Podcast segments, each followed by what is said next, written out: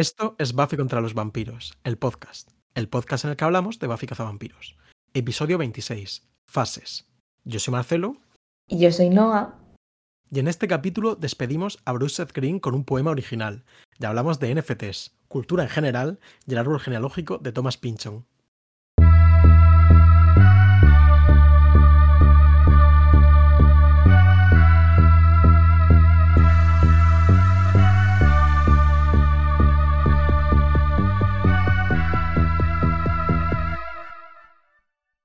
Hola Marcelo.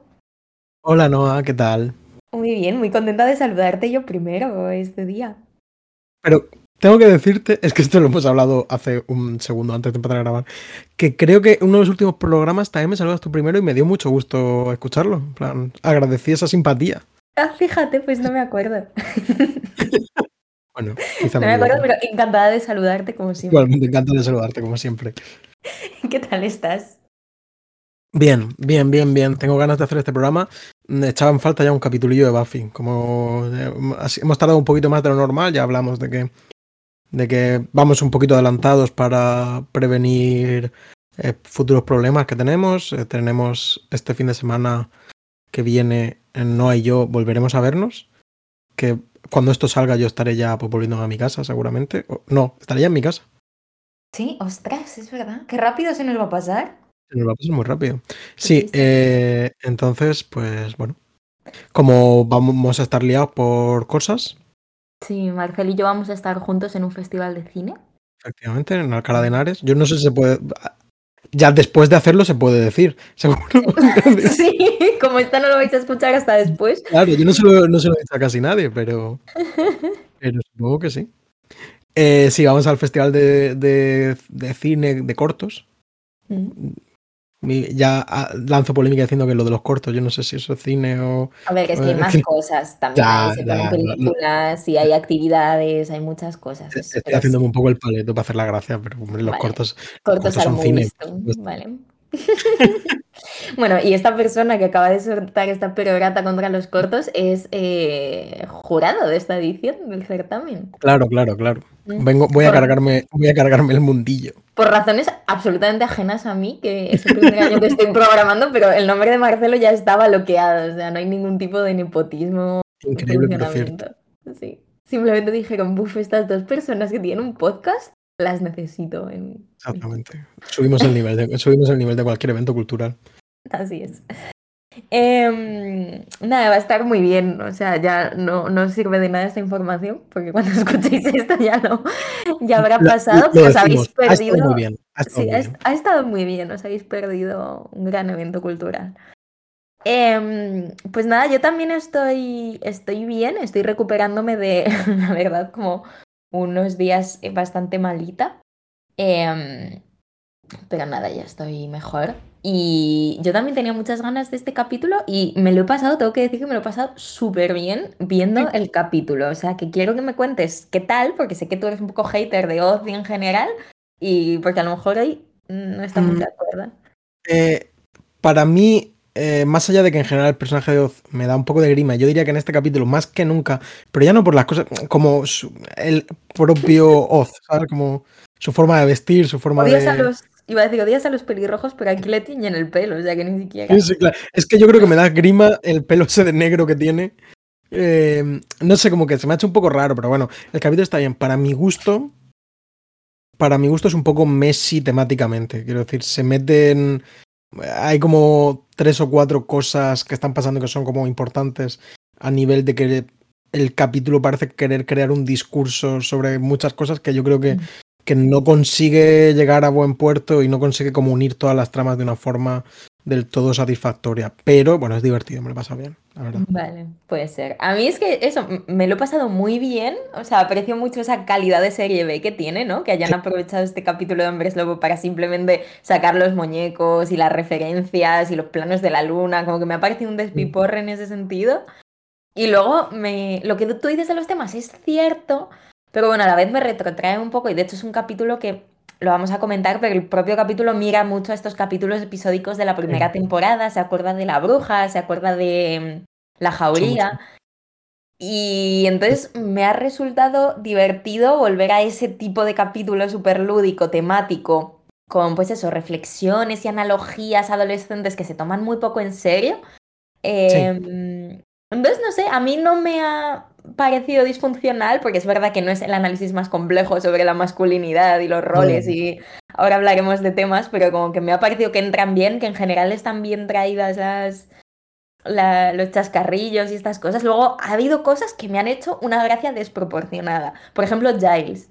Giles ah, es gracioso. Está hilarante en este capítulo. Cuando le río una, una coña de mierda a, al Sander con lo de la Moon Pie, me ha hecho muchísima gracia. Yo también, yo también. Solo por lo emocionado que está de estar trabajando con un clásico. Las risitas esas de jajaja, clásico.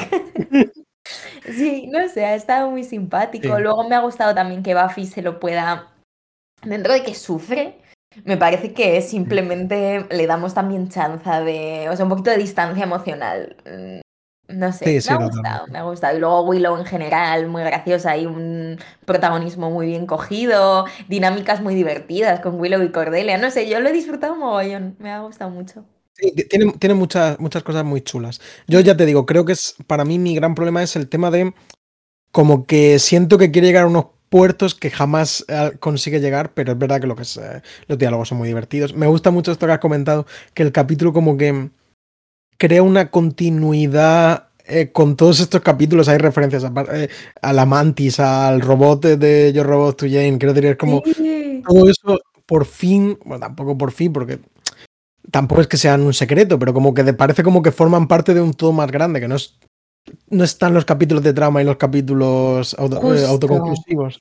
Justo, justo. Me ha gustado mucho esas referencias específicas a Buffy, pero es que si no fuese por ti, a Willow se la habrían comido eh, con el primer capítulo o habría, o se habría casado con un robot. como realmente has ayudado mucho. Y también me gusta un poco eso, como dentro de que es un capítulo muy bobalicón, a esa especie de crisis que tiene Buffy de, jope, todo esto es mi responsabilidad y se me está escurriendo de las manos, pues que también la pongan en perspectiva un poco, ¿no? Sí. Sí, sí, claro, no es una simple referencia, sino que tiene, tiene un fuste. Sí.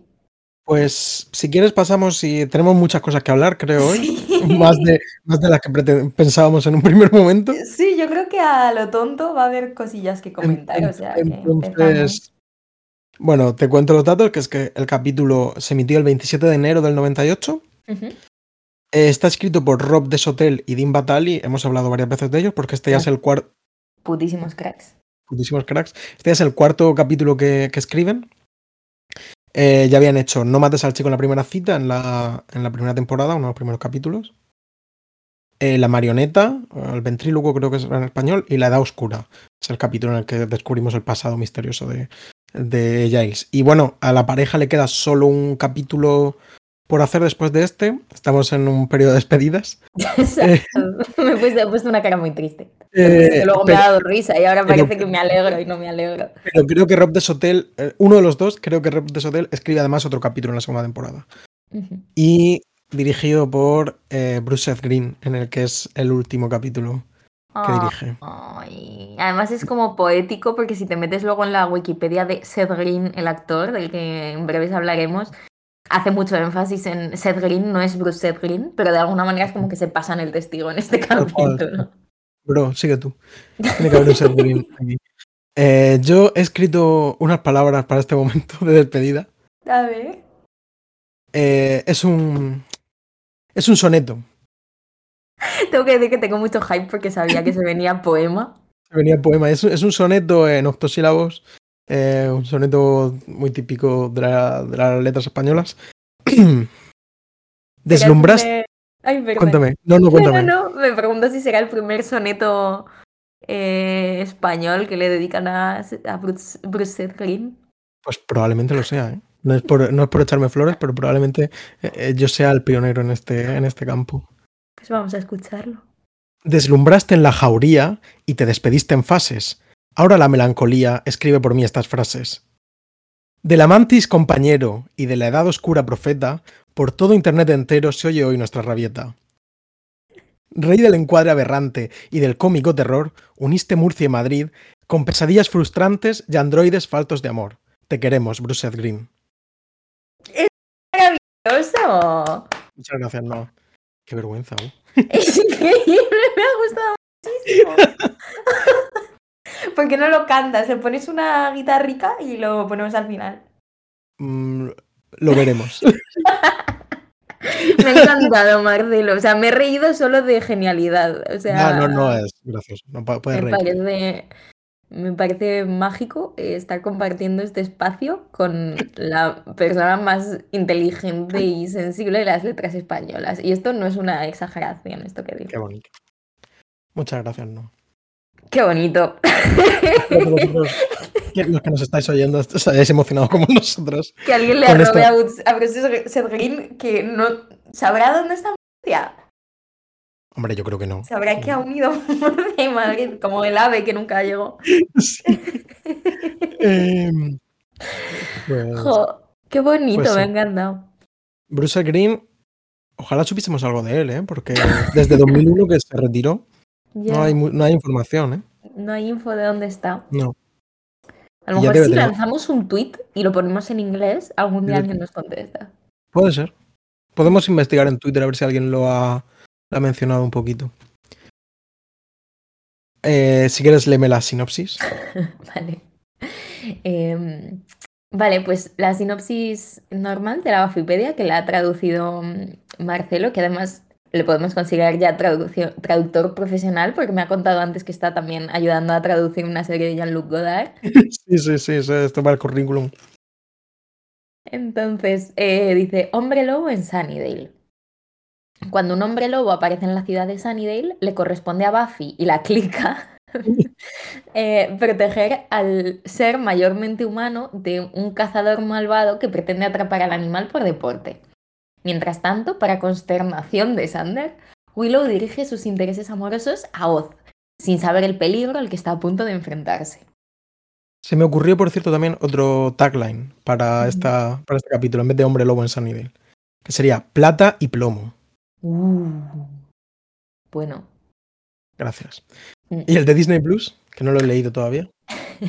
El Disney Plus me ha gustado bastante. Dice, Buffy y sus, y sus amigos se conocen mejor a sí mismos mientras pelean contra un hombre lobo. Brutal, qué bueno. Que creo que ese mientras, o sea, creo que sería algo más así como aprovechan la oportunidad, ¿no? De esta pelea contra el hombre lobo para aprender cosas nuevas de sí la pelea. Sí, No sé. pero creo que es un poco, un poco lo que hay. Bonito. Está bien. Mm, Me gusta. Me ha gustado a mí también. Más poético que lo normal. Se les ha contagiado el espíritu. Eh, Sí, se nota que aquí también hay, hay fans de Bruce Green en este. Sí, saca lo mejor de nosotros. Em, pues nada, habíamos hecho también así como una pequeña división eh, temática de- del capítulo para comentar cosillas. Y luego yo traía mazo facts sobre Seth Green, que no sé si quieres que los cuente ahora o al final. Mm, bueno, cuéntalos ahora. Introduce a, a Seth Green, el actor.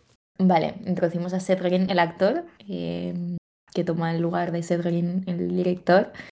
Eh, a ver, ya hemos hablado un poquito de él en capítulos anteriores porque comentamos lo del lío de las NFTs y tal. Entonces, tengo que hacer un poco de fe de ratas porque yo ahí había dicho que lo primero grande que hizo fue lo de Radio Days, la peli esta de Woody Allen, que me dijiste que no la habías visto, todavía no la has visto, ¿no? No la he visto todavía.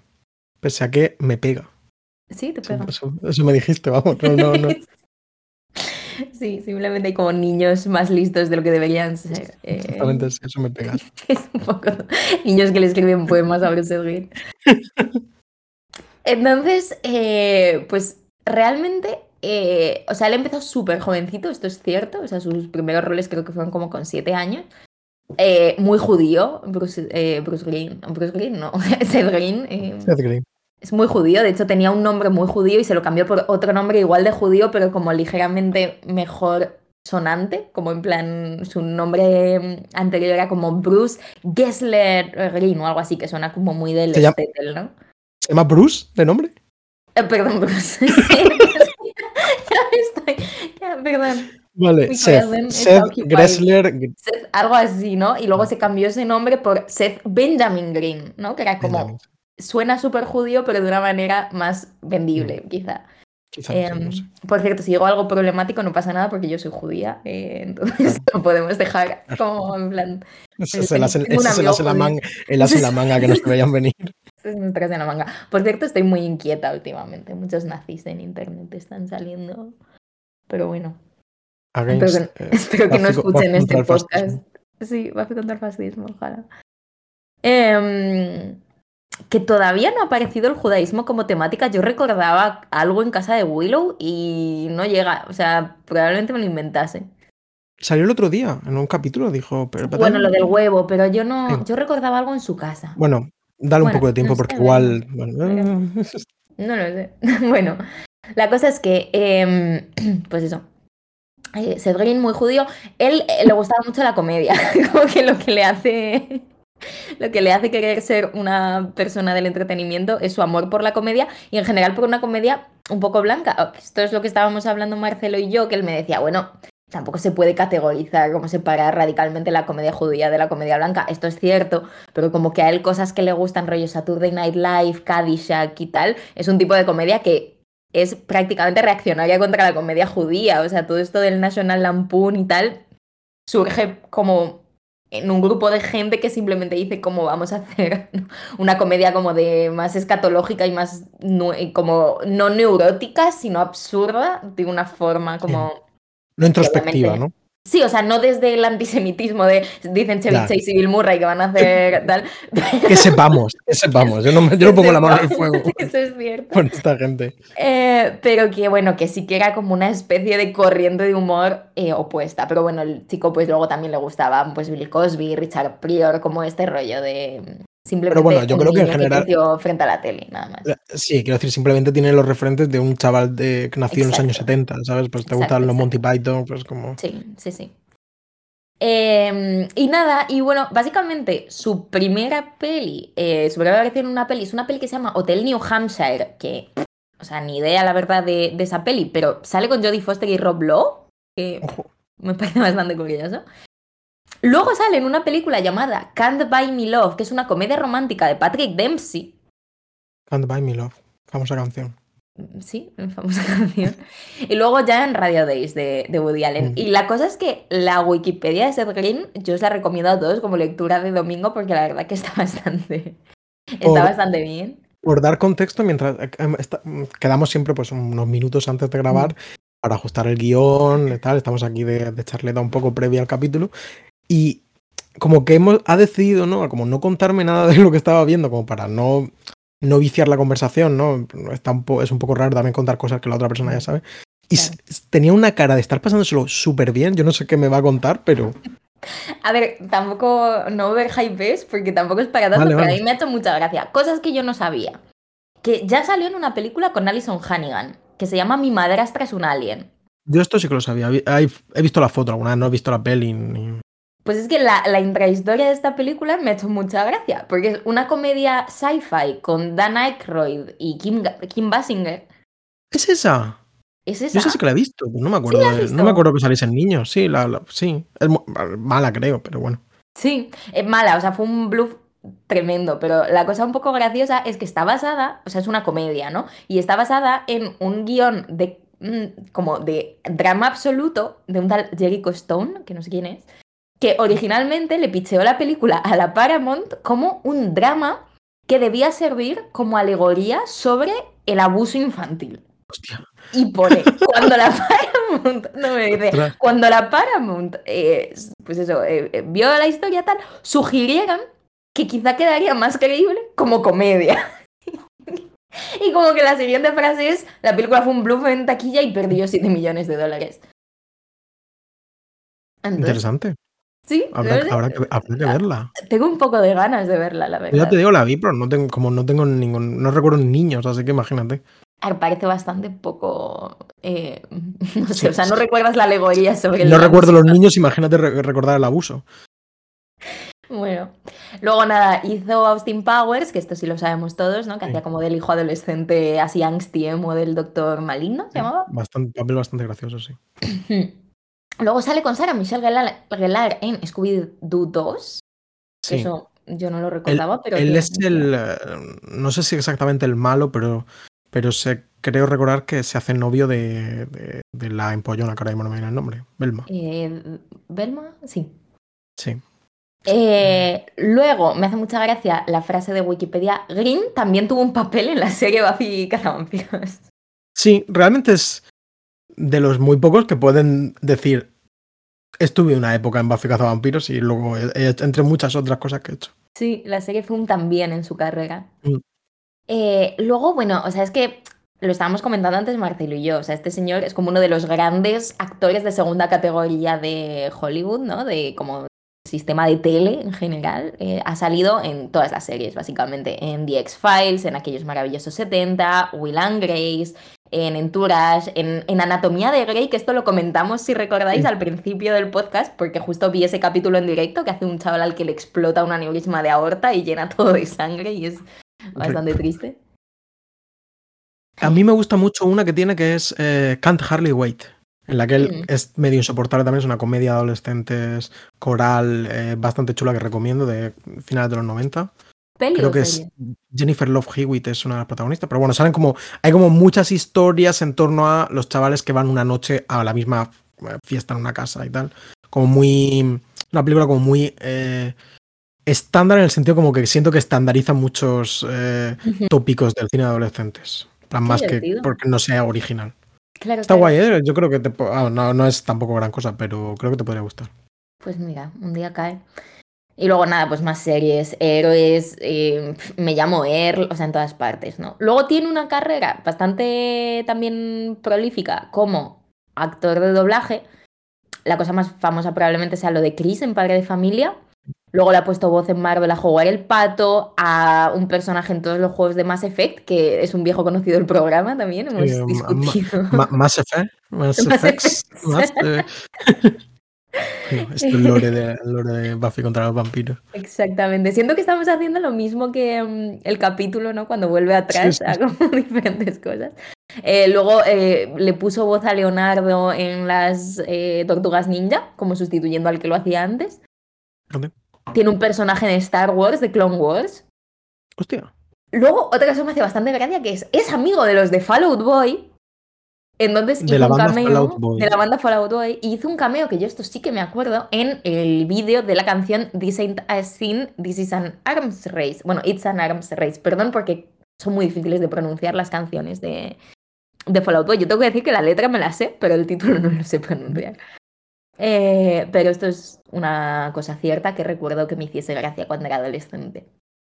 Luego, eh, es bastante famosa entre en los círculos como geeks, porque otra cosa que creo que es importante de Seth Green es delimitar su área de influencia a un ámbito como comiconero, em, Los Ángeles, Estados Unidos, en el que creo que es especialmente celebrity. O sea, creo que es un Entre, tío... perdón, continúa, perdona. No, no, eso, como que creo que es un tío que en esos ámbitos eh, tiene bastante más notoriedad que fuera, como que es de esta gente, que, un poco como 100%. James Masters, pero versión mucho más, Sí. porque no vive tanto de las rentas de una sola cosa, como es el caso del otro, sino que realmente ha florecido bastante. Yo recuerdo escuchar una entrevista que le hacían en el podcast de Nerdist, que también bebe muchísimo de, de esto, Claro, El antes de propio que nombre lo, in- lo indica. Efectivamente, antes de que el Chris Hardwick fuese como cancelado por ser un misógino horrible aparentemente y un maltratador, pero era un podcast que yo disfrutaba mucho y me partió mucho el corazón saber esto, porque eran entrevistas como muy simpáticas a la gente y había algún capítulo con Seth Green y tal, y hablaba de su novia que es como mucho más alta que él, que es una actriz que se llama Claire Grant, que es un marido y mujer, que también es una pelirroja comiconera que ha hecho algunas cosas incluso con, con Seth Green. La cosa es que él tiene una serie de animación que a esta gente le gusta mucho, que se llama Robot Chicken. Que la Sí, creó eso- él y es como su proyecto más mm, notorio, creo, como autor hasta la fecha. Eh, yo creo que, bueno, Robot Chicken, por contexto, por si alguien no lo ha visto, que es probable que, no, que alguien no la haya visto, es una serie como de animación stop motion. ¿Tú la has visto, no? ¿has visto? No, o sea, he Pues- visto algún clip y rollo, sé que existe, pero la verdad que nunca me he dado por ahí, pero es que yo tengo que confesar que soy muy poco de series de animación en general, no es la cosa que más me gusta. Pues es una serie de animación stop motion de sketches, Hmm. que es como casi siempre son parodias de cosas de la cultura pop, en plan, no, no se me ocurre ahora mismo ninguno, pero eh, pues eh, bueno, no se me ocurre, literalmente no se me ocurre ninguno, pero tiene algún, incluso algún capítulo especial dedicado por exclusiva, igual que pasó con Padre Familia, a, Star Wars o a DC o cosas así. Entonces, pues parodian estas, digamos, propiedades intelectuales y tal. Tengo que decir que la serie, pese a que tiene mucho de, de este rollo un poco ultra referencial, un poco lachoso de... Que estamos, puto nerd, como estábamos comentando de lo que estamos hablando, creo que la serie tiene muchos valores. Eh, quiero decir, creo que realmente es graciosa y sobre todo mola mucho y creo que es influyente, que es una de las primeras series de animación, hasta donde yo sé que no soy tampoco ningún experto, que ha sido realmente como frenética en la sucesión de chistes y de sketches y tal. Y yo, por ejemplo, cuando salió la primera peli de Lego, ¿Mm? Sentí, eh, y de hecho no sé si la dirigen eh, eh, Miller, ¿cómo son estos? Lo miramos. Es que igual no sé, no sé si hay gente de... En la peli de Lego que a mí me, gustó mucho y no sé ahora cómo me, cómo me gustaría. Y Phil Lord y Christopher Miller. Vale, pues vale, no, pues me sonaba que había un tercer director por ahí. Como que es una película que creo que bebe mucho de esto de un gag cada un segundo, mucho humor visual y, tal, y que, sí que creo que merece un poco la pena acercarse, pero es verdad que muchas referencias han quedado caducas porque lleva mucho tiempo. Eh, no veo nada de eso, veo que hay un capítulo de Robot Chicken que va sobre Lego, en plan que hacen parodia y cosa de Lego. al final la peli de Lego también tiene mucho de mm. Mm, universos compartidos, claro, donde se muchas, eh, muchas referencias culturales. Muchas IPs corporativas. Sí, exactamente. Sí. Sí, pues eso, eso es una de las cosas como autor más interesantes que tiene. Luego hay una especie de aparte de unos años en los que estuvo súper involucrado en mierdas de la WWE, rollo, lo invitaron a un, como a ser como invitado especial de un episodio de Raw, luego estuvo en, en WrestleMania en 2010 mm. y como que él empezó a producir una serie eh, de cosas de wrestling que no he investigado mucho, pero que no sé ni hasta, ni hasta si sigue. O sea, como que el tío está medio metido en, cosas de wrestling, que también, de nuevo, me parece una cosa muy LA. O sea, creo que en general es una persona muy, muy, de Los Ángeles en, mm. ese sentido.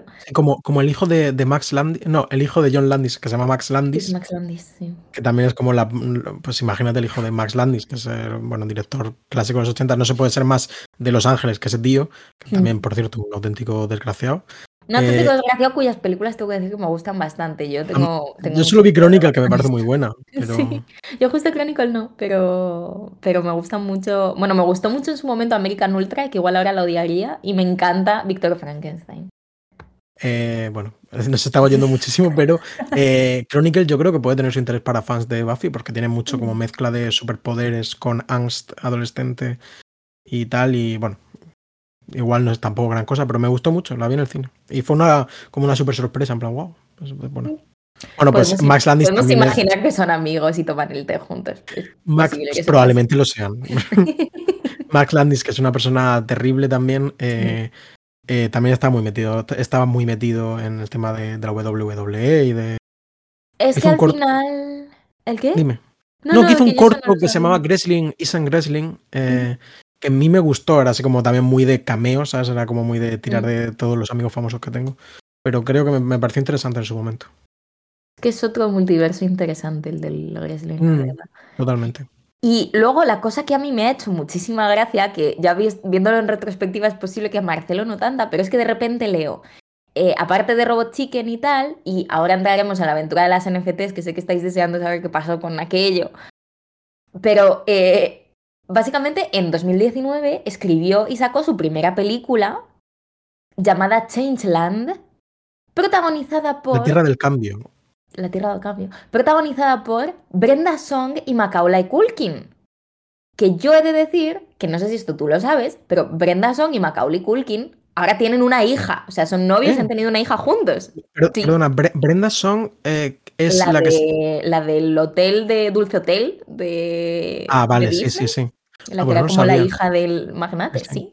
Tienen una hija juntos. Macaulay estaba saliendo con Mila Kunis antes de que Mila Kunis volviese con Aston Catcher. Sí, eso es verdad. Y, y, eso, y ahora son, es feliz con Brenda Song, que antes de eso estuvo con el hermano de Hannah Montana que tenía toda la cara llena de tatuajes. Sí, sí, sí. El de Metro Station, el Trace Cyrus este. Entonces, nada, simplemente digo, me parece muy fuerte que Seth Green sea el responsable de la hija de Macaulay Culkin. Indirectamente. Increíble, sí. Por haber juntado a estas dos personas en el rodaje de su película, que no creo que antes de eso fuesen Maps, igual sí, ¿eh? No lo sé. Igual sí, porque también los dos tienen la experiencia de niños actores. Eso es Tienen- cierto. eso debe, debe ser buen bonding. Eso es cierto. Creo que tienen perros juntos, como que no sé, son bastante tiernos. Es una pareja. Yo cuando estaba en RTV me tocó un día como escribir cuando nació su hija. eh, Claro, me, claro. me enteré de esto y simplemente me pareció muy bonito este vínculo. Sí, sí, sí. Sí, Un, gra- un grande, un grande Green. Un grande Sergín. Y ahora Eh, cuéntame, ahora cuéntame la parte de los NFTs. Ahora te cuento la parte menos grande. No, pues como comentamos, hubo una polémica hace un tiempo, ni siquiera polémica, pero como una noticia de estas súper lachosas, porque mm, a Seth Green le robaron un NFT, que la historia detrás de esto es que Seth Green había empezado a currar en una serie, que es que el concepto es lachosísimo. En plan, está eh, basada en un bar llamado White Horse Tavern eh, de Nueva York y el protagonista es una NFT que es un mono que se llama Fred Simian. Es que todo suena muy mal en esto. Y el, mono, bueno, el típico NFT del mono, que es una de las colecciones más populares, que era Exacto. propiedad de Seth Green. Era propiedad de Seth Green el NFT del mono. Y el concepto de la serie era que la serie mezclase actores reales y NFTs. ¿Qué Sí. pasa? Que alguien eh, robó la NFT, en plan, le robó la NFT a Seth Green y la NFT llevaba como adscritos los derechos de imagen de Fred Simian, con lo cual al ser desposeído de su NFT ya no podía hacer su serie eh, con- basada en este personaje de nuevo llamado Fred Simian porque es un simio. Eh, entonces, pues hubo un drama que te cagas, él se metió en Twitter, tuvo un breakdown brutal, todo el mundo se rió de él. Al final parece que el final fue feliz porque recuperó los derechos de este NFT, que consiguió otra vez eh, poseerlo. Pero bueno, pues sin más, como que... mm, No sé, es que la cosa es que la gracia es que le robaron muy legalmente, en plan, como que Claro. simplemente el tío compró en OpenSea eh, la propiedad de este NFT porque eso es algo que se puede hacer y, y ya está. Entonces, bueno, no sé muy bien cómo se resolvió la historia, pero parece que vuelve a estar tranquilo otra vez. En cualquier caso, yo creo que el que le robó le hizo un favor, porque esa serie, hay unas imágenes por ahí, como un, un teaser y tal, que pinta. as- bueno, es imposible que eso sea bueno. Quiero decir, No, es no, absolutamente imposible que eso sea agradable de ver. Pinta muy mal, la verdad. Pero bueno. Pero bueno, así es. eh, nacen, crecen, se reproducen en Los Ángeles, eh, compran NFTs, se las roban y mueren, ¿no? Este, este es nuestro Oz, Green. Una, una- realmente es en un tramo de tiempo es una personalidad de- del audiovisual muy, muy, muy relevante, Sí. creo yo. Yo considero que lo es también. Además, Sí. me parece que es el típico mm, ecosistema al que puedes, o sea, puedes permanecer más o menos ajeno a, a este tío y como su universo. Pero siento que si entras y empiezas a nitpiquear hay muchas cosas interesantes. Sí, sí, sí, seguro. Quiero Sí. decir, De ya esta para mí. que cuando tienes 16 años te abre las puertas a muchas Mm, cosas, creo. Total, total, total. Mm. Total. Sí. Eh, sí. Bueno, pues después de esta eh, instrucción, pues podemos hablar un poquillo. detallada de- la introducción. eh, podemos hablar de algunos temillas de- del capítulo, si quieres. Mm, Claro que sí. Pues había señalado yo que uno, que más que que sea importante, que lo es, sobre todo me ha sorprendido porque en general hem- hemos hablado mucho del, eh, de la visión negativa sobre el sexo en, en Buffy Cazavampiros. Me ha gustado mucho cómo este capítulo plantea a, a tanto a Willow como Cordelia como mujeres deseando mm, momentos de intimidad física con sus parejas y, eh, sí- y esta intimidad se les es negada pues porque en un caso pues porque la pareja es medio tonto y en el otro pues no está muy claro, pero por lo menos durante la primera mitad no está muy claro, pero, pero la segunda mitad sí, es que es un hombre Sí. Quiero decir que no sé si al principio del capítulo los problemas que comenta Willow, eh, so- como que dice, me ha dicho que me va a respetar, pero yo ya como que, como va a esperar a que yo esté segura, pero es que yo estoy más que segura ya, ¿sabes? Sí. Entonces no sé si en ese momento ya entramos en, en territorio hombre lobo o simplemente son rayadas propias de Love, que bueno, también tiene derecho a no dar un beso si no quiere, supongo. O sea, yo creo que venimos de este capítulo en el que Oz era un poco como hasta que tú no estés shock con todas tus movidas y hayas resuelto este tema de Sander y tal, como que Ah, no. Sí, claro, es verdad, que viene un poco de No ahí, vamos a estar juntos. Y yo supongo que en general, pues sí. O sea, no sé. A Oz le pega también un poco esta cosa de soy un nerd, pero a la vez he aprendido a sobrecompensarlo muy fuerte Sí. siendo gracioso, pero a la vez me dan un poco de susto algunas cosas y realmente ella tiene que dar el primer paso. Y creo Sí. que es es cute. O sea, tiene una parte muy bobona adolescente del capítulo que creo que funciona súper bien. Obviamente salen estas cosas de, van a pensar que soy una puta, no tía, que va, no te rayes. Que bueno, me parece inevitable un poco en, en, este contexto. Creo que está bien que tengan esas conversaciones y que salgan al otro lado, eh, sobre todo después de un capítulo que recordemos que, o sea, es un poco el atenuante, ¿no? De lo que hemos visto en el último capítulo, que es Buffy se jode la vida acostándose con Ángel. Ya te digo que me ha sorprendido la naturalidad con la que tratan el tema y mm. como, como unas auténticas conversaciones de dos amigas normales y tal, y no es tan sorprendente en sí mismo, sino en el contexto de, de una serie. Y me parece guay, vamos, me parece. ¿Has visto, no obstante, la coda antifumar? Sí. Sí, sí, sí. Hay un momento dado en el que, ¿quién lo dice? Ya no me acuerdo, como que Oz fuma eso. Willow, Willow dice, eres no sé qué, no sé cuántos y encima no fumas, entonces me, me vales. Exacto. Eh, entonces sí, o sea, es como bastante cute esta cosa. Luego de alguna manera vuelve a resurgir. Que de Este capítulo es tan TBT que ni siquiera me molesta, pero lo de...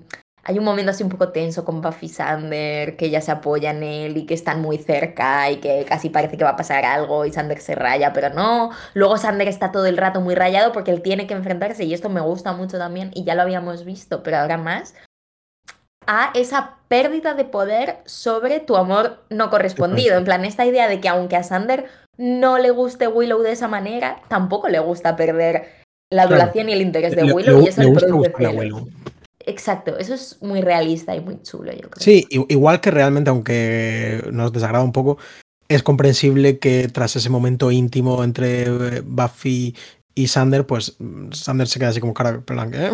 Claro, que resurjan esos. Eh, sí, quiero decir que es, yo creo que es realista, otra cosa es que haga falta ponerlo, ¿sabes? Pero, pero a, mí, me gusta, me ha parecido que en este capítulo están permitidas este tipo de cosas.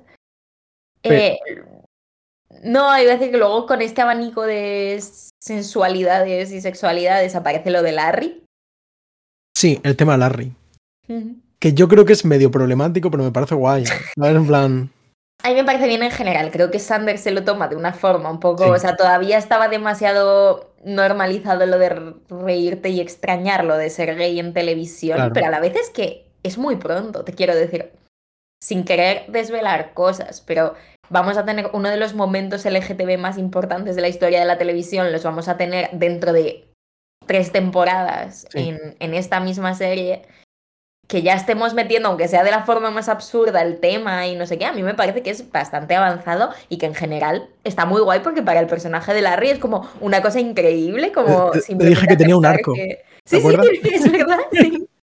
Sí, sí, eh, como que sale reforzadísimo y es mucho más feliz y está muy bien. Y creo que lo interpreta muy bien. En plan, creo que cuando se vuelve bueno al final del capítulo, realmente uno siente que este tío es buen tío, ¿sabes? Sí. Sí, sí, sí, a mí me ha encantado al final. O sea, ha tenido, obviamente tiene estas cosas un poco problemáticas de no, los bullies realmente son chicos reprimidos que ven en ti lo que ellos están intentando reprimir y, esto no es así, ¿no? Generalmente los bullying, o sea, los bullies pueden ser simplemente... Eh, sí, claro, quiero decir, la homofobia sin eh, represión de la homosexualidad existe. Exacto. Pero bueno, no sé, me parece bastante simpático, inesperado y creo que entra un poco bien en el, en el juego. No sé si hay, o sea, me parece que nuestros oyentes pueden tener otra opinión, quizá viéndolo, o les puede resultar un poquito más cringe o un poquito más tal. Pero a mí en general me, me cayó simpático, la verdad. Claro, claro, yo estaba pensando, esto se me hace todo un poco raro, sobre todo por el tema este, pero yo creo que es también una cosa como de, del discurso y de, y de... Porque hay muchísima gente que hmm. piensa dice no y que incluso pues, pretende ser progresista hablando de que esta gente, de los líderes de ultraderecha que quieren acabar con los gays en el fondo son eh, gays reprimidos. Y eso es verdad y eso es una idea que hay que, que, hay que erradicar, bueno, hay que, pero tampoco creo que en la serie nos esté diciendo que todos son, está hablándonos de un personaje concreto que supongo que y además, habrá habido alguien que, tampoco es. Eh, además, ni siquiera está empleando esta idea para hacer discurso, ¿no? Está empleando esta idea porque es muy gracioso la idea de que Sander le confronte, porque de nuevo. Pensando que es un hombre lobo. Claro, pensando que es un hombre lobo y, porque su sentido arácnido de persona que fue una llena, eh, no sé qué, no sé cuántos, hacen que claramente el hombre lobo sea como este super macho alfa, no sé qué, no sé cuántos, estereotipos de la masculinidad, y luego pues nos damos cuenta de que el personaje más masculino a la vez es mm, un chaval que resulta que es gay y como que Sander le ha abierto esa puerta y al final el único, el único rechazo que vemos en Sander es el rechazo que le produce la incomprensión de su propia pues eh, cis heterosexualidad, ¿no? Esta cosa de ahora esta persona, ahora tengo que vivir con el hecho de que esta persona está convencida de que soy gay y no le puedo decir que no, porque Exactamente. Una, una vez más, Sander es un personaje muy útil para ser el, la víctima de, la broma. Sí, sí, sí, pero yo es eso, creo que lo es. O sea, no sé si quizá viendo esto en la tele en aquel momento podía ser más en plan de, uy, qué situación tan embarazosa, menos mal que no soy Sander, ¿no? Pero yo creo que, que está simpático. Sí, sí, yo, creo que me se mantiene. Otra vez. Pienso, por ejemplo, debe ser bastante anterior, pero el, el, célebre capítulo de Seinfeld en el que no recuerdo a cuento de que se eh, como que hay un rumor de que mm, supongo que Seinfeld es gay, entonces constantemente en el capítulo se hace una broma de que no soy gay.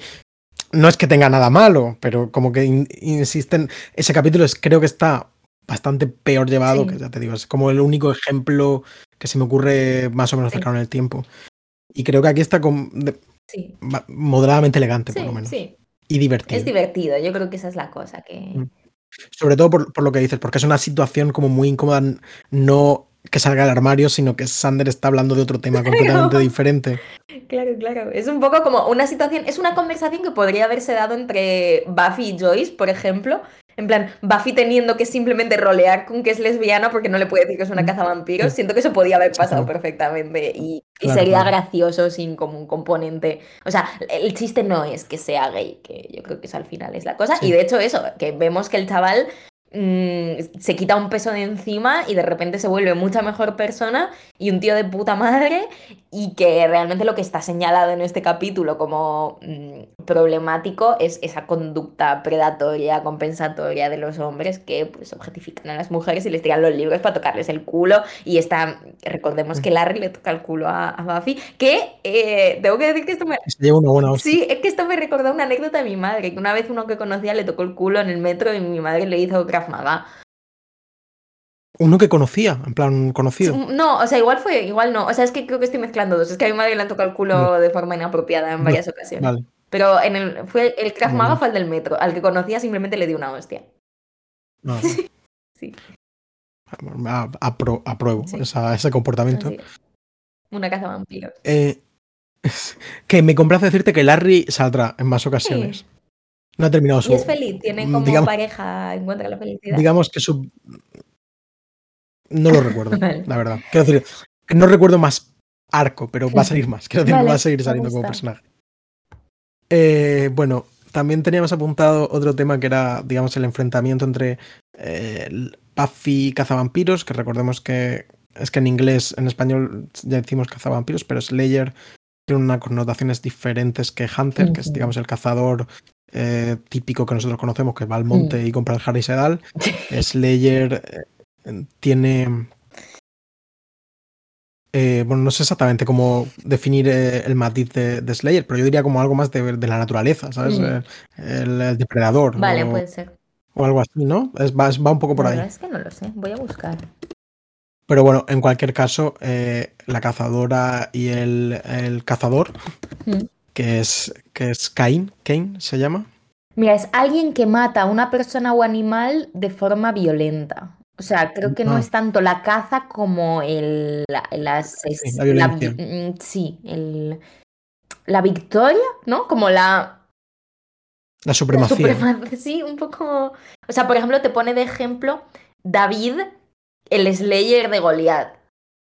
Ah, vale. Como que es el que le da caza, pero le da caza en un sentido. De, hecho, es como aniquilador, creo, Slayer. O sea, que quizá lo que estamos extrayendo de la ecuación es el factor animal. O sea, creo que un Hunter es más humano que mata a su, mm, por así decirlo, presa natural, que luego realmente no lo es, ¿no? Pero. Mm. Mm. Yes.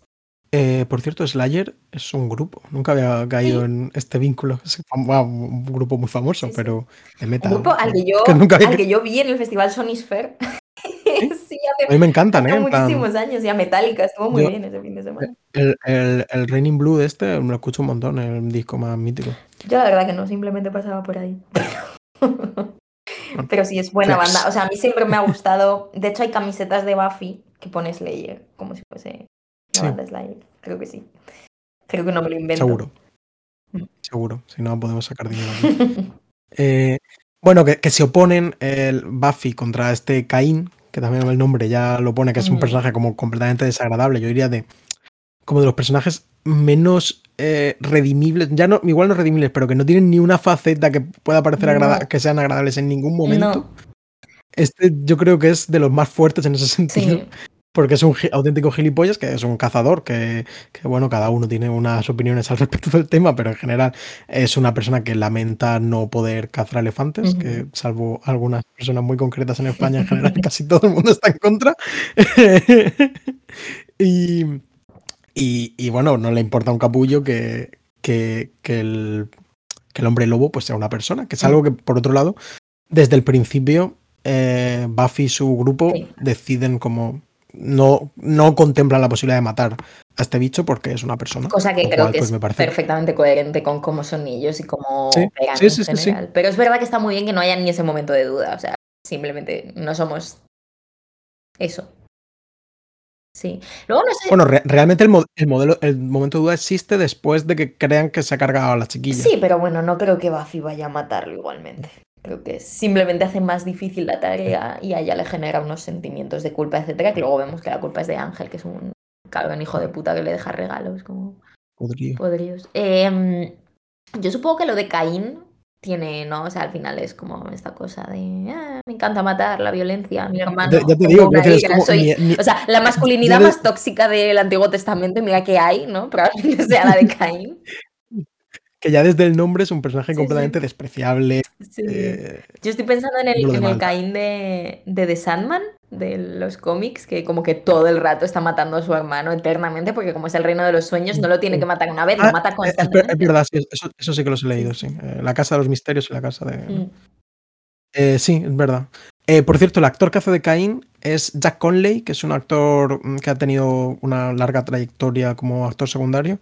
De hecho, su primera película es en 1980, La Puerta del Cielo. Mm, anda, buenísima película. Pero vamos, sospecho con un pequeño papel. Y sale, que decir, he mirado por encima y no he reconocido mucho, pero tiene un pequeño papel en Fast and Furious, es decir, por supuesto, la cuarta película de la saga Fast and. Furious, eh, que hace de el agente del FBI que habla con Paul Walker al principio, creo que al principio de la película, como para pues encargarle lo que tiene que hacer y tal. Qué fuerte, no tenía ni idea de esto. Sí, sí, sí. Tiene una cara. En este capítulo no se nota tanto, pero tiene una cara que yo creo que si ves la foto dices, "Buah, este tío sale en muchas pelis, Mm. pues sobre todo de thriller, temática criminal. Creo que tiene muchos capítulos de de llevar traje. vale. pues, Pues, pues esto, el, el el cazador Caín, hablamos de masculinidad, eh, tenemos aquí como al menos tres modelos de masculinidad depreda- depredadora. Que Oz, por una parte, como mm, depredador literal tres noches al, al mes, Sí que no lo puede evitar. no lo puede evitar. Y esto es, bueno, pues. Yo creo que tampoco hay que leer demasiado en No. la figura del hombre lobo, como a veces se ha leído. no. Pero. Eh, pero bueno, que es un payo, pues eso, que se tiene que controlar. Mm. Eh, y ya está, tiene que tener cuidado y ya está. Luego hemos hablado de Larry, que es este personaje eh, que durante la primera mitad del capítulo, pues es un. Y durante el anterior capítulo que le vimos, pues un gilipollas perdido, pero luego descubrimos que es. Tenemos una máscara que está utilizando para. Para. Bueno, para que no se conozca su secreto y que de alguna forma parece que se va a redimir, así que le perdonamos, más o menos, de momento. Y por supuesto, por último, Ángel, que aparece en este capítulo para recordarnos lo que pasó en el capítulo anterior, que lo que pasó no era ninguna tontería, que es que ha perdido el alma. Y que se ha vuelto un, un, psycho killer. Que le deja regalos a, a Buffy envenenados y como que básicamente lo que quiere es destruir su psique. Y, y un poco todo su juego en este capítulo es voy a conseguir que ella sienta que esto es su culpa, voy a matar a la gente que ella quiere para que sienta Mm. que es su responsabilidad. O sea, la conoce perfectamente y lo va a utilizar para destruirla. Y es como lo pe- peor que existe este tío. Hmm. Y yo creo que en este capítulo se hace una especie de paralelismo Oz-Ángel como esta persona que eh, es un novio aparentemente perfecto, pero que eh, mm, deja de ser él y se convierte en otra cosa, porque Ángel pues claramente no es la persona que era antes. Y, y, la idea está de tenemos que enfrentarnos a un monstruo que es eh, una persona a la que queremos de alguna forma. Sí. Sí, es un poco la cara simpática, inocua y, ¿no? y como inofensiva y gestionable de un problema que vamos a tener esta temporada, que es ¿qué haces? Cuando tu novio es un monstruo, hay, hay dinámicas de poder que conviene considerar. Por cierto, no hemos hablado, pero qué gracioso. Ahí tengo que darle el chapo a Odd y a Seth Green. La conversación telefónica en la que descubre dice, pero eh, oye, ¿el primo es. ¿El primo es un hombre lobo? A mí me ha encantado también. Me ha momentazo, ¿eh? Muy, muy, muy buena sí. Y luego me ha gustado mucho al final cuando están hablando de como si Willow va a seguir adelante con la relación o no. Y él es como, bueno, entendería que no quisiese estar. Y ella dice, no, yo también me pongo insoportable tres días al mes. Es como, entiendo que de nuevo esto le puede parecer como un poco sexista a alguna gente, pero a mí me ha parecido muy cute. Y además es que hay muchas analogías, ¿no? Al final lo de la luna, lo de las fases, lo de tal, lo de las hormonas, que al final son un tema que está, aunque no aparezca como en otros capítulos, o sea, el de la hiena, que era literalmente hormonas existen, ¿no?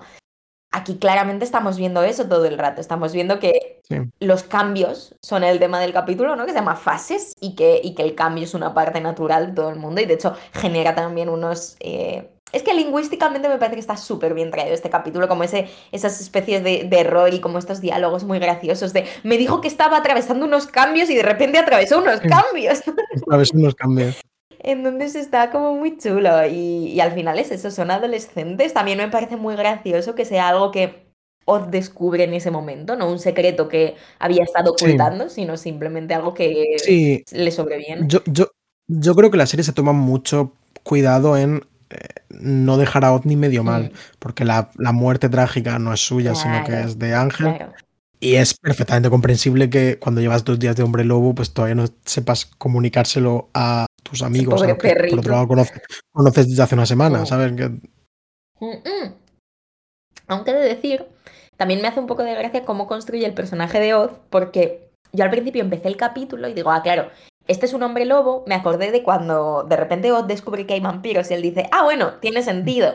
Tiene sentido. Y entonces yo pensé, bueno, claro, como es un hombre lobo, pues le parece que tiene sentido. Pero no, simplemente es una persona súper chill que cuando se despierta desnuda en el bosque, pues eso, llama a su tía y le pregunta si su primo es un hombre lobo. ¿no? Y, me gusta mucho cómo lo introducen. Eh, hay como chistecitos a lo largo del capítulo, como introducen, por ejemplo, que Larry le mordió el otro día un perro y dice, ah, pues a mí es que me parece que se está mofando del Larry, pero me mordió mi primo. Y luego es así. Y luego hay un momento también, hay un momento también en que Buffy dice, los hombres les sale pelo en la espalda y, dejan de saber expresar eh, lo que quieren. Es exactamente lo que pasa, le pasa a Oz en este capítulo. Supongo que otra crítica que se le puede hacer, que yo es que tengo que decir que me hace demasiada gracia y además me parece como está muy relacionado con cómo yo he ido creciendo, por así decirlo, hacer todo el rato esta especie de analogías de es que las chicas funcionamos de esta manera y es que los chicos funcionan de esta manera.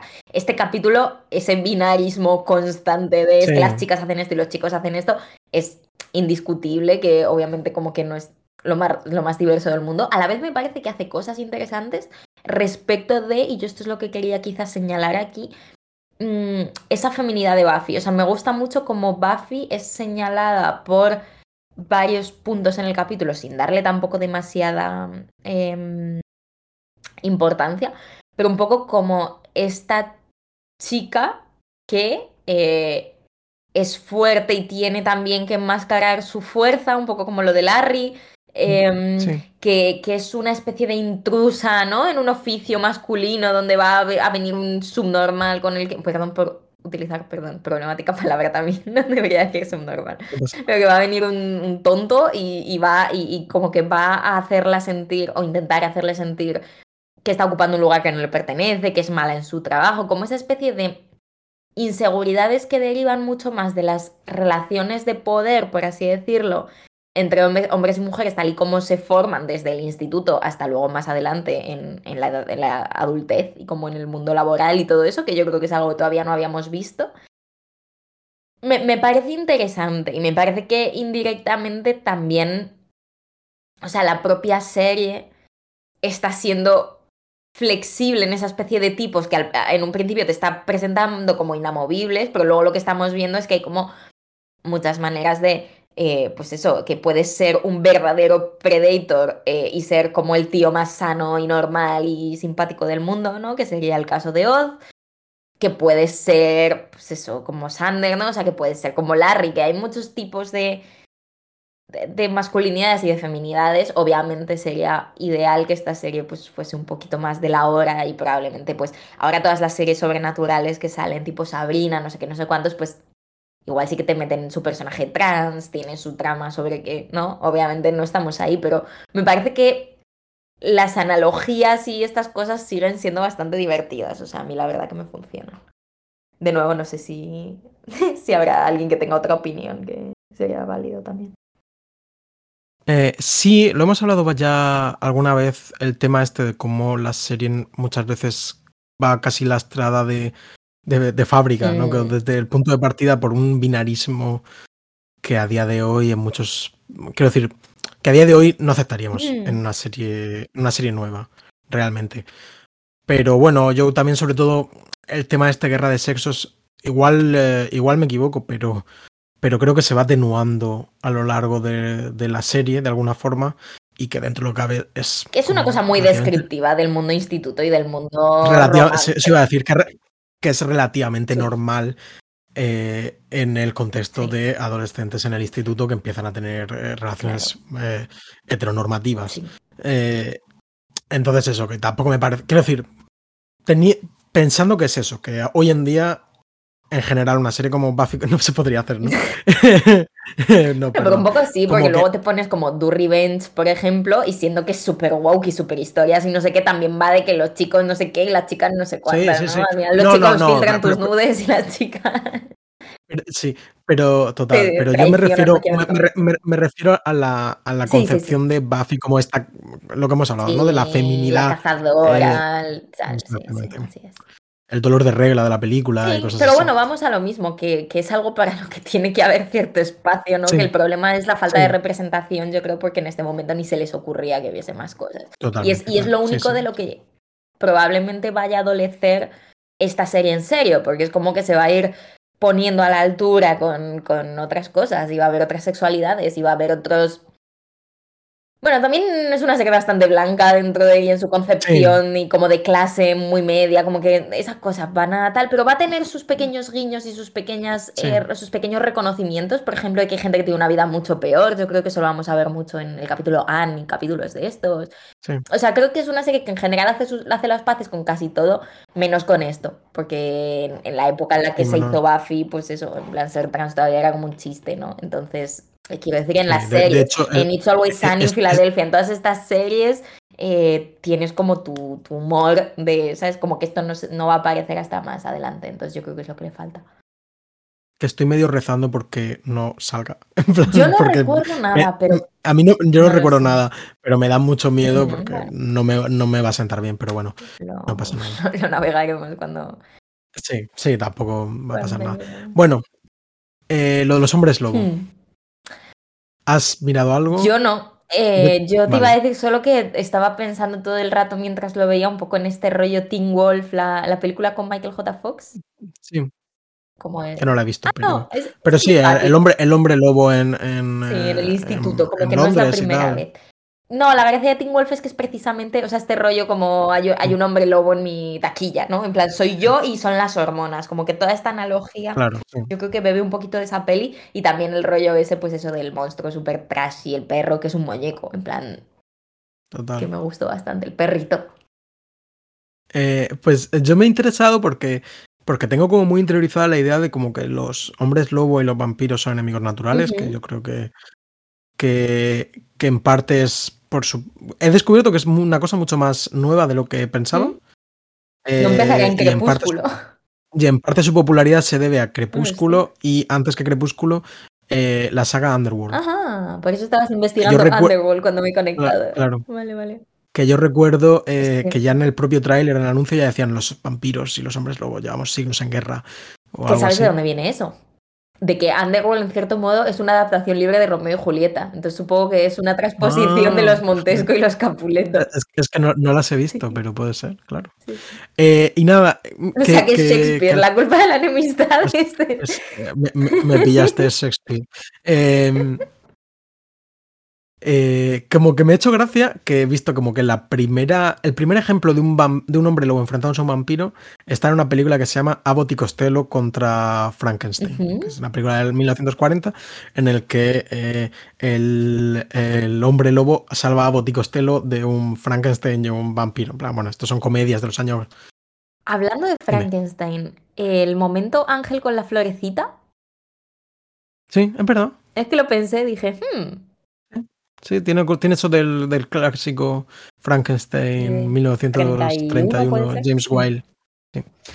Em, bueno, que son eran películas claramente de risa, parodias, esto que estoy hablando. Y digamos que la- el primer ejemplo que he encontrado, y lo ponía como el primer ejemplo, pero igual no es verdad, ¿sabes? No te pongo la mano en el fuego tampoco por esto. Es una película que, que española. De León Klimovsky de, de los años 70 que se llama eh, La noche de Walpurgis, protagonizada por, por Paul Nassi, que es eh, Jacinto Medina, no me acuerdo.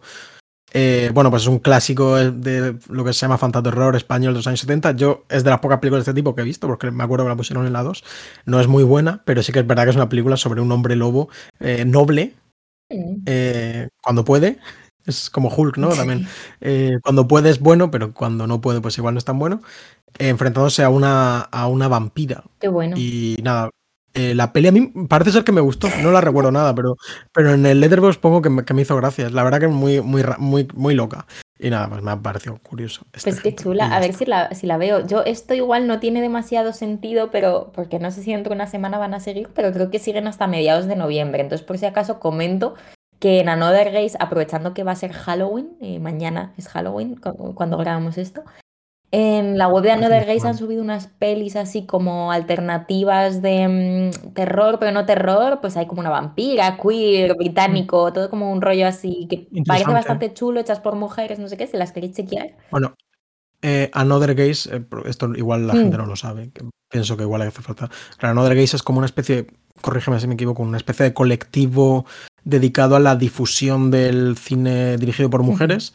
Entonces, como que cada, creo cada mes o cada dos meses o lo que sea, organizan como, como si fuese una filmoteca online, te hacen un programa, te ponen unos textos, unas entrevistas y te dejan ver eh, gratis. Sí, o sea, ellas empezaron como revista física y tienen revista física que se puede comprar, Sí. pero aparte tienen estos programas online que son súper chulos y que efectivamente funcionan como filmoteca global. eh, maravilloso, está muy bien. Y yo os animo a que les donéis Sí. dinero si tenéis. Yo he donado alguna vez porque la verdad que es una locura el, el curro que hacen y las pelis que ponen. Yo y- toda la pandemia es les pagué el. Patreon porque era como, sois el único cine al que estoy pudiendo ir. Thanks. eh, no sé. eh, bueno, como que, que hacen unas cosas súper interesantes que me gustaría estar mucho más al loro de lo que hacen de lo que lo estoy. Mm. Esto, por ejemplo, me acabo de entrar. Que no veo todo lo que hacen todos los meses, pero que recomiendo que Es que no sé si os tienen, paséis por ahí. no tienen periodicidad fija tampoco, creo, ¿eh? O sea, creo que es un poco vale. según van consiguiendo los derechos y según los van sí. poniendo, pero han hecho cosas muy chulas. O sea, si os, además es eso, si os queréis como adentrar en como un tipo de cine, ellas al final hacen mucho de archivo, de como sacar pelis de cine feminista eh, no americano, eh, básicamente, y como mm, y, y su mirada siempre es como antiimperialista, antirracista, queer, eh, un poco como van pudiendo, entonces hacen ciclos de, de cines periféricos mm, no masculinos, un poco esa es como su, su propuesta. Sí, en, en ge- en general son peliculones que, salvo que seas una persona muy, muy, muy metida Claro. en un cin- una cinefilia concreta, es que ni te Sí, o suenan. no ¿eh? tienes No- ni no- puta idea, o sí que te suenan, pero no los has podido ver. Por ejemplo, las pelis Claro. de Sandra Lagire, ¿no? Que yo, por ejemplo, o sea, aquí, aquí pusieron en Madrid algunas que habían restaurado en la Querejeta, pero cuando se hicieron el, el ciclo, como que pusieron esas y pusieron otras que no se habían podido ver. O de vez en cuando te cascan alguna que sí que has visto, pero te lo ponen con una entrevista súper buena o como con unos textos con- contextualizadores súper chulos. Eh, está muy bien, se aprende mucho y A mí me parece sí, hacen, realmente admirable. hacen un trabajo Quiero increíble. decir, como que, que le echéis un ojo si os interesa un poco algo de esto que decimos y si os gusta, pues eh, echarles un euro, Sí. porque es verdad que, que- que se nota que son muchas Sí, horas. sí, sí, nota. sí, totalmente. Así que nada, sí, yo de hecho tengo... ¿Cómo, cómo ha salido esto de Another Gate? Ah, vale, porque van a, van a poner pelis de Halloween. me Peli- y interesa pelis de vampiros y tal, entonces me parecía que era chulo decirlo. Sí, sí, sí, sí, pues echaremos un ojo y quizás lo comentemos en Twitter. Sí, sí, pues mira, me parece... Porque, porque igual sí, ya llegamos me- tarde. Me, lo que parece buena esto. idea que pongamos un tuitillo. Sí. Y también de lo de al cine, Y- quizá, para que vengan a verte. Eh, y yo eh, te quería contar una cosa Vale. y yo creo que ya. Sí, y rápido porque en plan, tengo una fiesta en el piso que va a empezar a venir gente en 40 minutos y tengo que fregar. Vale, sí, sí, yo también. Vale, muy rápidamente. Sale, no sé te has fijado que sale un grupo tocando en el bronce. Entonces Uh. esta- tengo que revivir esta vieja práctica Sí. de eh, contarte algo sobre el grupo. Llevábamos mucho sin esto. Sí, sí, sí. Fíjate. Entonces, este grupo se llama Lotion, como loción, Lotion. Vaya. Que, que cringe, no, me gusta. no me gusta ese nombre, es como... uh, Para mi gusto no son muy buenos. moist. Eh, pero bueno, eh, lo importante aquí es que, bueno, es un grupo eh, neoyorquino de indie de, de principios de los 90 que tuvieron como su primer disco, pues giraron con peña tipo Pavement, Throwing Muses, eh, Mercury Rev, quiero decir, como que están en el meollo. Ah, Para mi gusto son mucho peores, la verdad. Bueno, la canción que cantan se llama Blind for Now, que pertenece a un disco de 1996 que se llama Nobody's Cool, Mm. nadie es guay, que, y esto es lo que me ha dejado loco leyéndolo, cuéntame. No, nada, que me hace gracia que Abril Lavigne tiene una canción que se llama Nobody's Full. Ah, fíjate. Que, bueno, pues el disco Nobody's Cool, Sí. eh, las notas, en plan el libreto del disco, están escritos ni más ni menos que por el célebre escritor William Shakespeare. Tom- Thomas Pynchon. Así. Realmente somos un podcast de cultura. Sí, ¿eh? Esto es un podcast de putísima cultura. Eh, bueno, Thomas Pynchon, para quien quizás no lo conozcas, uno de los, yo diría que incluso discutiblemente el novelista vivo más importante. Eh, su nombre ya tiene 85 años. Aquí cuando se emitió este capítulo tenía 60. He pensado, igual vio Buffy porque es una persona también muy amante de la cultura pop. Thomas Pynchon. Y, y bueno, es que lo, lo curioso de esto es que es un tío como que realmente por lo que se ha convertido en una figura famosa, más allá de sus libros, que en los que yo he leído, que son casi todos, son muy buenos, es porque es una persona como muy... No se, no se sabe nada de él, ¿no? En plan, se sabe que nació, que fue a la Y universidad... se sabe que es pariente de sangre de Taylor Swift. ¿Que esto lo has visto o no lo has ¿Eh? visto? Primero una exposición de quién es Thomas Pynchon, no me cuentas esto porque esto me parece importantísimo. Vale. Bueno, Thomas Pynchon es un escritor postmoderno americano que empieza en los años, finales de los años 50, creo recordar, mediados de los años 50. Se hace célebre sobre todo entre los 60 y 70. Y es un hombre del que se sabe muy poco, no hay fotos suyas, eh, digamos que una personalidad muy privada, no concede entrevistas, se ha especulado mucho sobre si es un seudónimo de algún otro escritor, tipo J.D. Salinger, se adaptó igual algunos, si no habéis leído sus libros, conocéis la película Vicio, Puro Vicio, creo que se llama en España. Inherent, Inherent Vice de Paul Thomas Anderson, que es una peli sobre detectives en los años 70 que está bastante diver. Y se comentó mucho, hubo muchísima polémica. Bueno, polémica no, pero hubo muchos ríos de tinta corrieron sobre la posibilidad de un, posi- de un cameo de Thomas Pynchon en esta película, que si sí, que si no, salen un par de capítulos de Los Simpsons, por lo que también es famoso por eso. Entonces es como súper random que este grupo, que no son muy buenos, no son famosos, es como Sí, que de repente Extraño. tengan el libreto. de repente tienen, tengan como, como unas notas escritas por este tío, eh, que luego eh, parece ser que la historia que se habló en su momento Mm.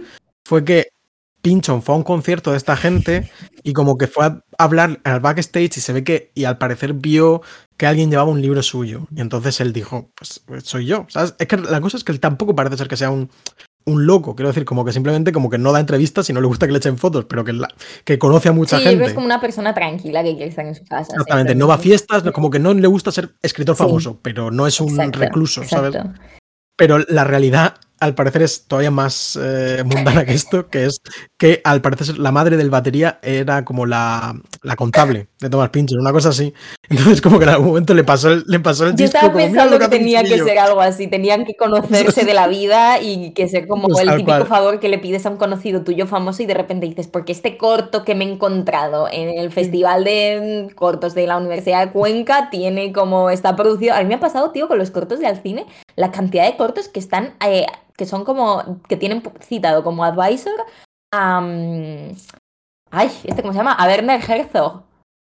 quiere tener su puta asociación de mm, ayuda a los chavales a hacer películas y entonces aparece acreditado en mogollón de cortos que es como, bueno, vale, y aquí como mi padre, mi madre y Werner No, pues eh, si quieres te cuento, lo de Taylor Swift es, es, me interesa es un tweet viral de hace un par de semanas nada más, Em, que un día de repente eh, postea, bueno, asumo que es un hombre porque su, su, mm, como su nombre son siglas y la foto es eh, un muñeco, como una animación masculina, con lo cual asumo que es un hombre y quizá no lo sea. Vale, eh, Pero dice, Taylor, o sea, el, bailanza el 21 de octubre. Taylor Swift está relacionada por sangre a Thomas Pynchon, by the way. Esto peta 2000. Bueno, tampoco peta tanto, es que tiene 311 retweets. esto podría ser muchísimo más viral de lo que es. Que, es que es una cosa como que Thomas Pinchon. Eh, si te interesa como la literatura sí, contemporánea. No te interesa Taylor. Dios, si te interesa Taylor, no te interesa. No, no, no, pero me refiero que no es un famoso, ¿sabes? Quiero decir, hay muchos escritores, eh, entre comillas, buenos, ni siquiera debe ser que son mucho más famosos que Thomas Pinchon. Pues la cosa es que, nada, pues esta persona, por lo que sea, se ha puesto a estudiar el, el árbol genealógico y hay una antepasada común eh, que se llama Jane Clark, de, que es em, antepasada tanto de Thomas Pynchon como de Taylor Swift. Y ya está. Entonces los, como que ¿eh? sus dos árboles remitan al mismo árbol. Supongo que de esta manera Marcelo y yo somos primos también. O sea, no creo que sea claro. una El caso es que el otro día vi un tweet que me hizo gracia que era como realmente como que el fandom es el mismo, como es muy similar, eh, porque eh, los conocimientos casi cabalísticos y el análisis minucioso del texto eh, pertenece como tanto a los catedráticos de literatura como al fandom de Taylor Swift. Tenemos que acabar aquí. Me parece que es una nota muy alta. estoy muy contenta con, el episodio de hoy. Espero que a, nuestros, nuestra audiencia también le guste. Podemos volver a decir eso, que dije en varias ocasiones, que hemos hablado de muchas cosas. Sí, hemos hablado de muchas cosas. muchas interesantes. Pues nada, Marcelo, nos vemos. Nos vemos, adiós. Hasta luego.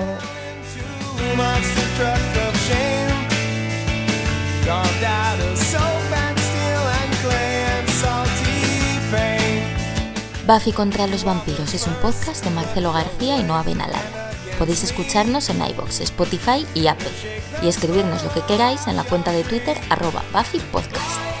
También hemos creado un blog en el que podéis consultar todas las notas de este episodio con imágenes, enlaces y material adicional y que podéis recibir por correo suscribiéndoos a buffypodcast.substack.com. Las imágenes y los logos son obra de Macarena Gil y nuestra sintonía macabra es una versión de Marcelo Criminal. Muchas gracias por escuchar y hasta la próxima.